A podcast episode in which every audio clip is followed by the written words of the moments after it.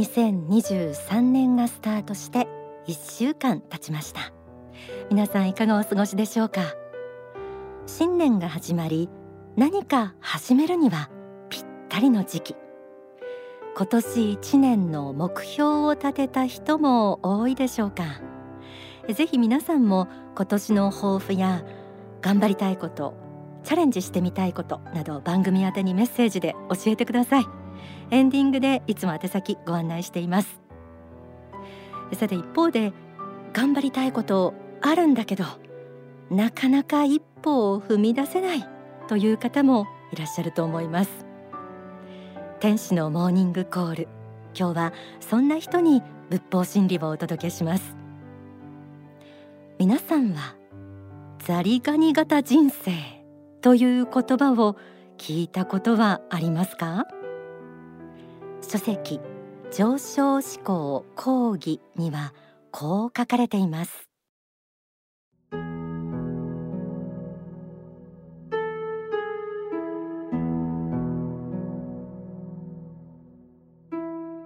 ザリガニ型人生とは何か刺激があるとすぐ逃げようとするような傾向のことです。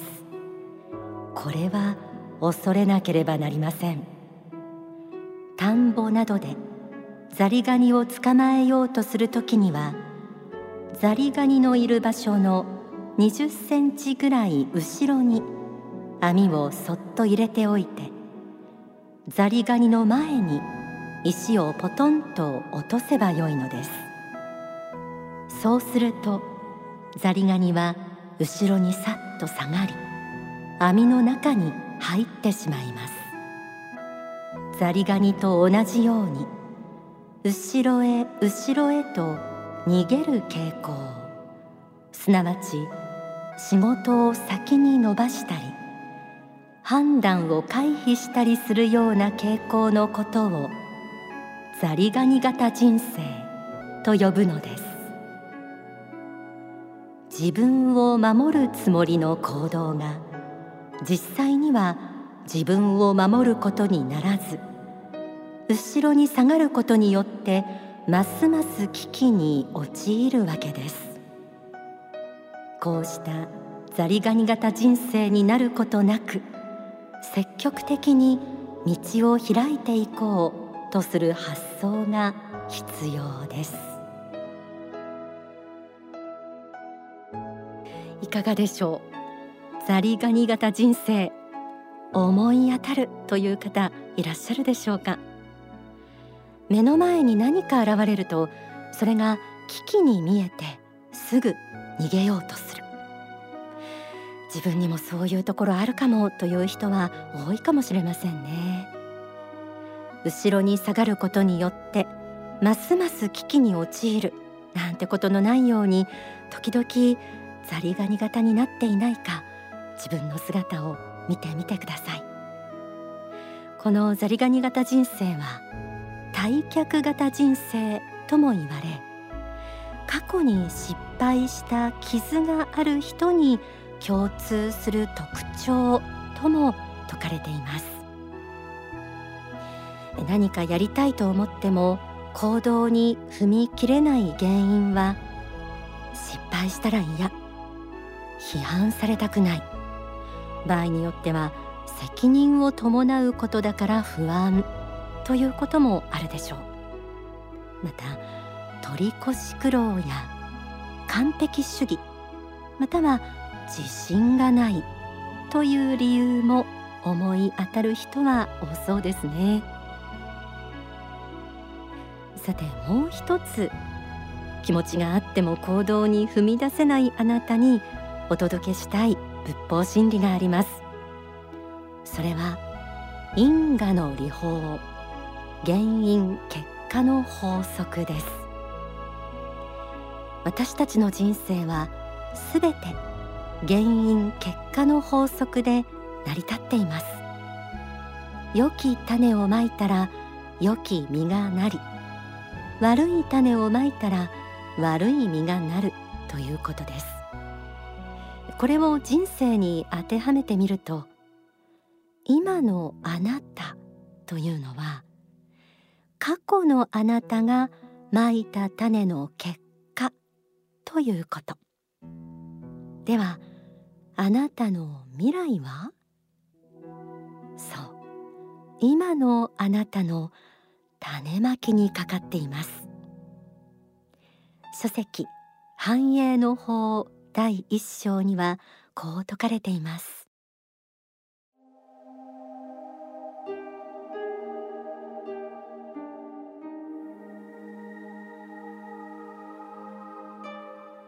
種をまくだけではダメですがまかぬ種は生えません。自分の考え方や人生の方向性努力の方向性を作る原因となる種をまかなければ何も始まらないのです。まず自分は何をしたいのか。何を目指しているのか何を理想としているのかということを考えその種をまかなければいけません。種をまかない人は流されていくだけの人生を送ることになります。種をまかない人は流されていくだけの人生を送ることになる。とありました。まかぬ種は生えない。その通りですよね。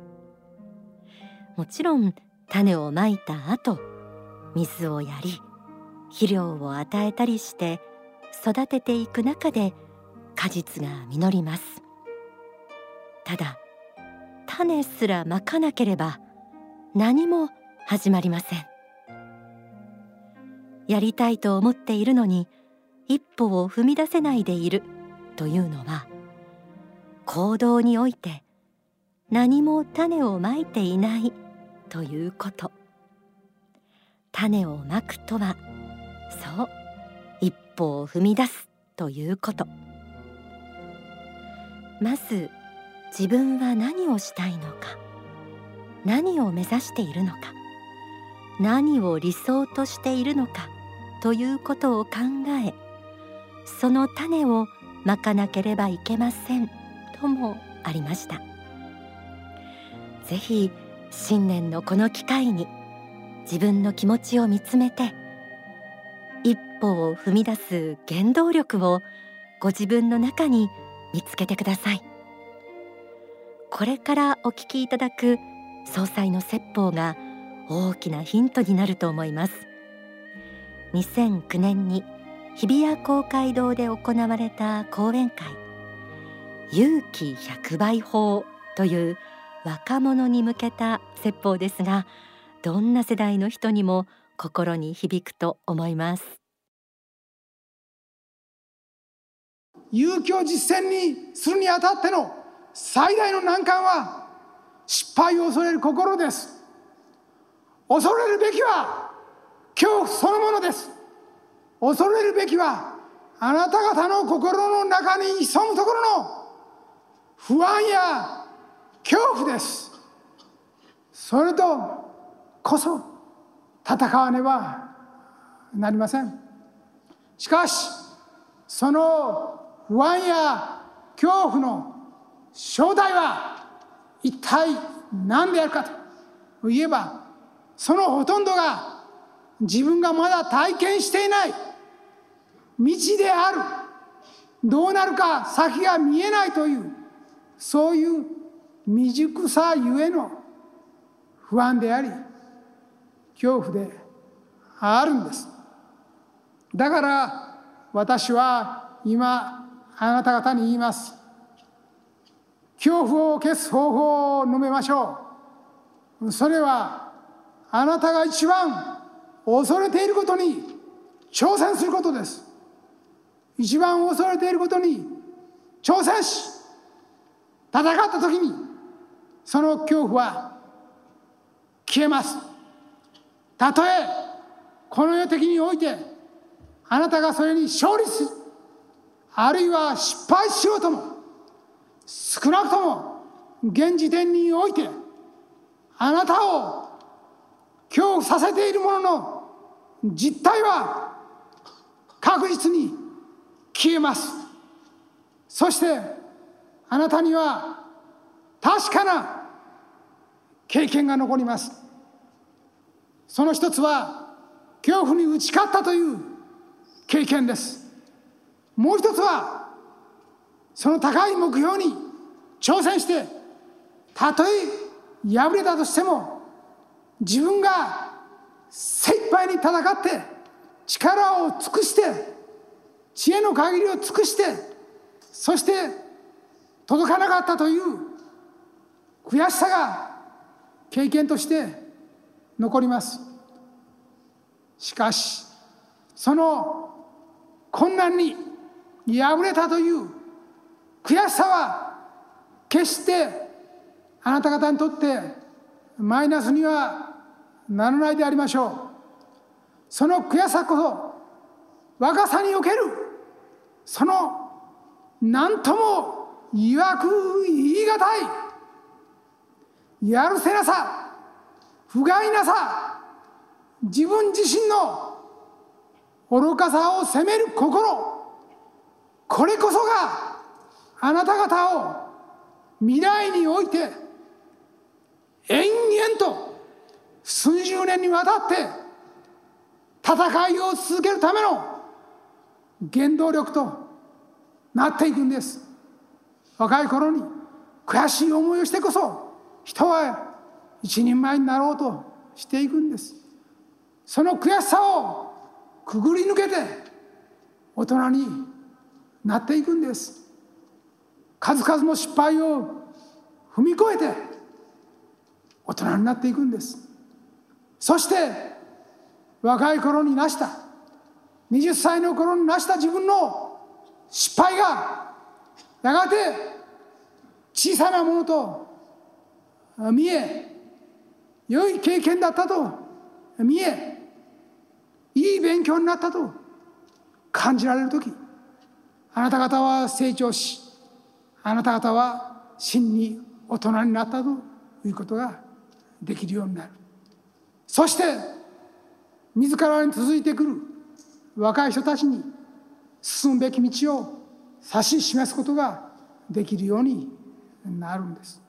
そのために数多くの困難と戦っていくことが大事であります。お聞きいただいた説法は書籍 Think Big 第5章に収められています。恐れるべきは恐怖という心そのもの。それと戦わなければならない。その恐怖を消す方法は自分が最も恐れていることに挑戦するということでした。自分の可能性を信じて一歩を踏み出したその先に未来が開けてくるはずです。2023年が皆さんにとって素晴らしい一年となりますように。天使のモーニングコールもそのお手伝いができるようこれからも様々な仏法真理お届けします。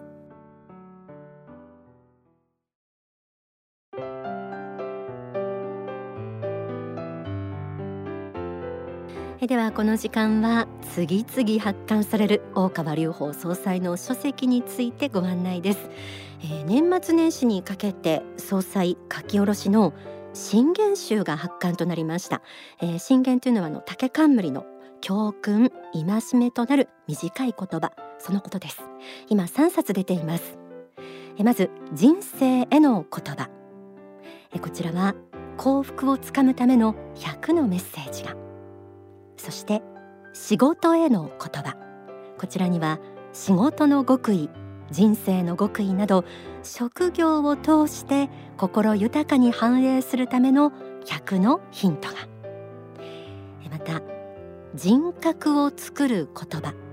こちらには真に魅力ある人となるための100の指針が説かれています、えー、ぜひ心新たなこの時期にですね人生への言葉仕事への言葉人格を作る言葉めくってみてください。続いて映画の情報です。2021年に公開された映画夢判断そして恐怖体験へ。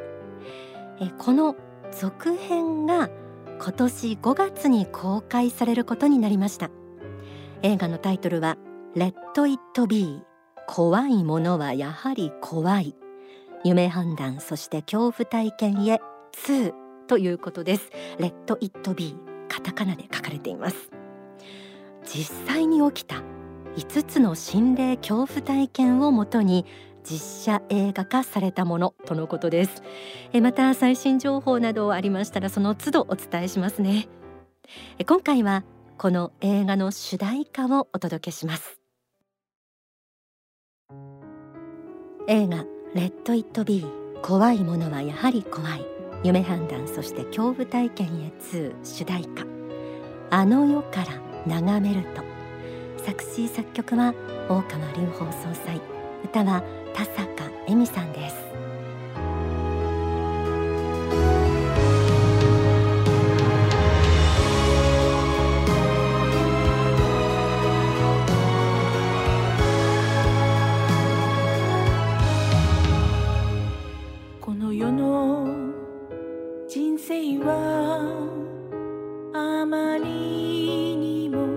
短くて儚くていつの間にか